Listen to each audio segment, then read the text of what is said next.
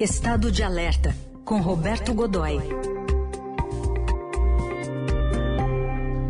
Estado de alerta nesse dia em que a guerra da Ucrânia completa 50 dias. Godoy, bom dia.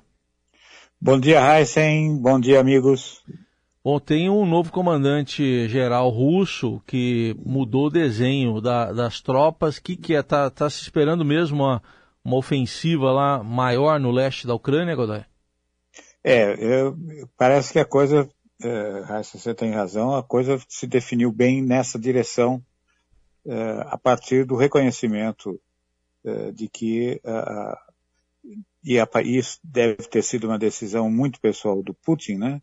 É, o plano original, é, isso, os serviços de inteligência é, ocidentais e, e, mesmo observadores militares lá de dentro da Rússia vinham, admitiam desde o início que a ideia era é, assumir ali uma faixa é, de, uma faixa no leste com as duas principais cidades uh, que foram reconhecidas como repúblicas autônomas né, pelo governo de Moscou, uh, em Donetsk e Lugansk, né, e, estabelecendo uma faixa ali isso, que viria uh, desde, desde da, da, fronteira com a da divisa com a Rússia até o Mar Negro, né, passando ali por Odessa, Mariupol, essas, essas outras cidades que a gente está aprendendo a conhecer agora, né? É, só que o, o, Putin gostou da maneira como as coisas começaram, começaram a acontecer e, e levou o conflito para outras áreas, não apenas para neutralizar uma eventual resposta, é, uma eventual resposta ucraniana, mas é, também porque achou que seria fácil. E não foi, como a gente está vendo, não tem nada de fácil nisso.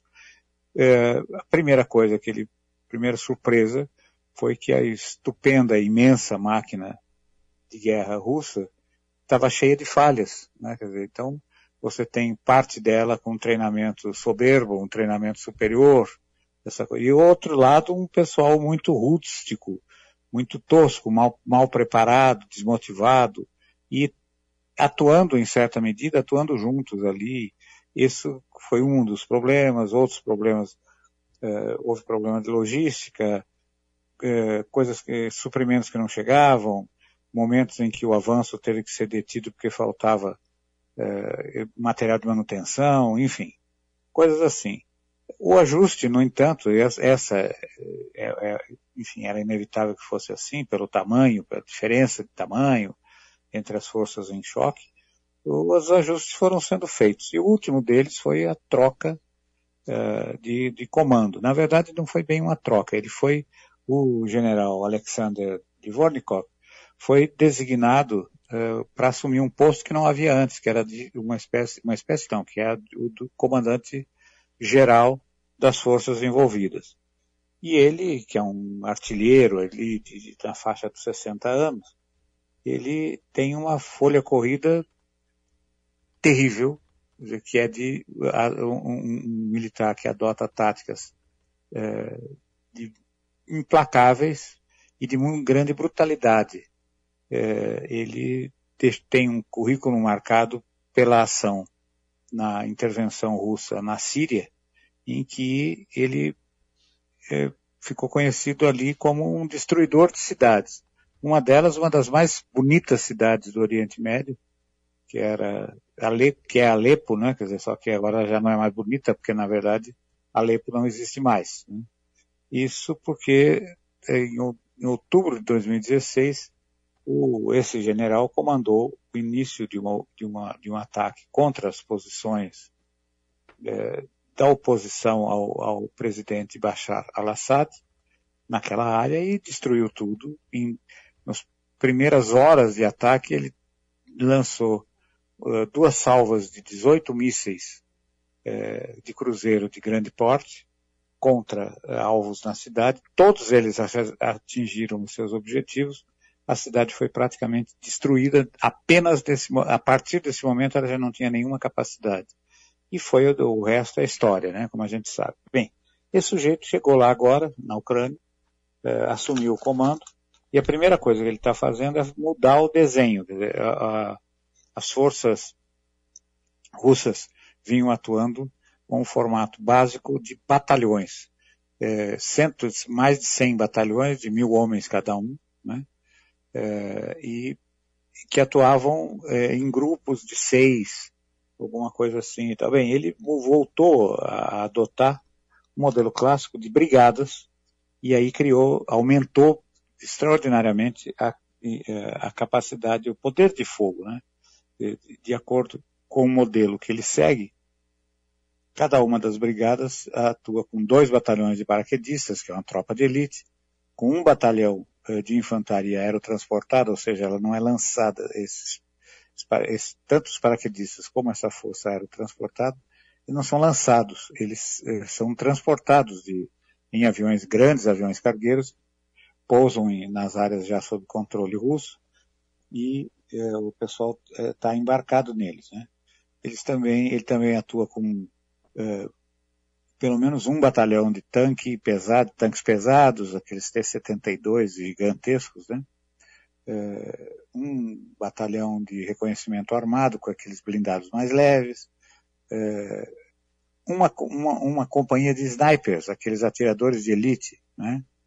É, um batalhão de artilharia móvel, uma companhia de artilharia pesada, né, também móvel, né?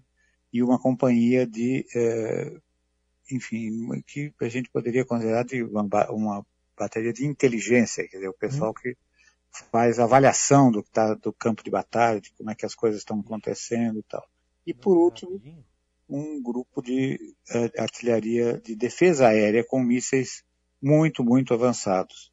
Então, ele mudou o formato e o que se espera uhum. é que, quando essa ofensiva começar, ela seja implacável como é o estilo uhum.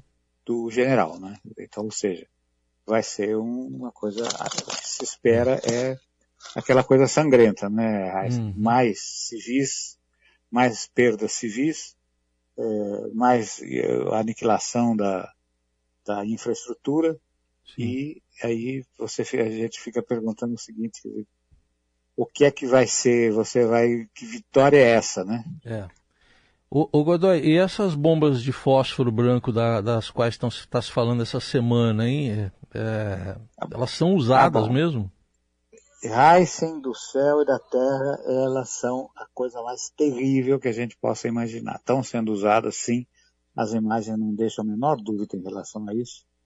É, elas são cruéis, muito cruéis. É uma arma cruel. Tão cruel que foi banida não, foi banida desde 1997 como arma, você não pode mais usar nenhuma em tese, eh, e apenas em tese, eh, elas não podem ser usadas como armas.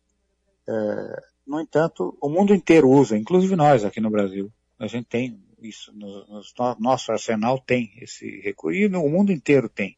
Por quê? Porque eles mudou a, a designação, a princípio, ela passou a ter uma outra função. Primeiro, que é a de atrair, é, servir de isca para mísseis é, atraídos pelo calor, né, é, em aviões que estejam se deslocando em áreas de combate. Então, os aviões caças, aviões de transporte de tropa, cargueiros, enfim, aviões militares, são equipados com lançadores de eh, fósforo branco, e granadas de fósforo branco. E, então a gente já viu, é, todo mundo já viu essas imagens, formam até um desenho bonito no céu, aquela coisa toda, mas, mas o, o, o, o compromisso né, para esse uso é o de que o fósforo não chegará ao solo. Ele vai se gastar, ele vai se, ele vai se esgotar num, pouco depois de ter sido lançado. Portanto, ele não pode ser lançado de, de baixa altura, é, baixa altitude, coisas assim. Bem, ninguém respeita isso. É, Israel, por exemplo, fez, é, usou. E, bom, quem usou primeiro, com, em larga escala, foram, foi a Força Aérea Americana no Vietnã, lá nos anos 70. Depois disso, Israel utilizou em Gaza. É, a Rússia utilizou na Síria. É, e o, Israel ainda criou ali um, tentou dar um passa-moleque nessa história em Gaza, lançando uh, os, essas iscas, que, como tal, né, é, em helicópteros que voavam a, a baixa altura, portanto, o, o, fósforo branco atingia o solo, atingia pessoas, incendiava uh, grandes áreas, ele atinge uma área muito grande, incêndio, incêndio que ele, a, a, função fundamental dele é uma arma de vetor incendiário, ele bota fogo nas coisas. Né? Uhum. Agora, o que ele é cruel, muito cruel, é o seguinte, ele é capaz de corroer concreto, é capaz de derreter estruturas metálicas. Imagine o que pode, qual é a resistência de um, da carne humana? Ele torra até o osso, ou além, ele, ele derrete as pessoas. Isso Sim. não estou exagerando ao dizer isso. Tá? Uhum. Ele queima até o último ponto, queima ossos, queima carne, queima tudo. E é terrível porque você não tem controle. Não, a água não, não, não apaga, uh, enfim, ele tem que se esgotar por si. A denominação dele no arsenal russo é demônio negro. Aí você imagina uhum. o que significa. Né? Terrível. E ele está tá terrível. Ele está sendo usado uh, agora em vários pontos. A aparência dele ele é, uma, uma, é uma espécie de cera que depois de incandescente ele vai escorrendo. Né? Primeiro ele tem aquele, aquele, ele é lançado com uma granada, faz aquela trajetória, aí aquela bola que, que, gente, que aparece nas imagens, ela vai soltando as gotas que vão atingindo o solo no, a partir de uma determinada altura, ela se esgota antes. Mais baixo que aquilo, não. E aí é essa crueldade que a gente está vendo. Com certeza teremos imagens terríveis uhum. de pessoas com queimaduras tremendas Sim. e nenhum sinal de que isso possa comover o Estado-Maior Russo. Né? Tá aí, Roberto Godoy conosco mais uma vez nesse quinquagésimo dia de guerra da invasão da Ucrânia pela Rússia. Obrigado, Godoy. Até a próxima. Um grande abraço, até a próxima.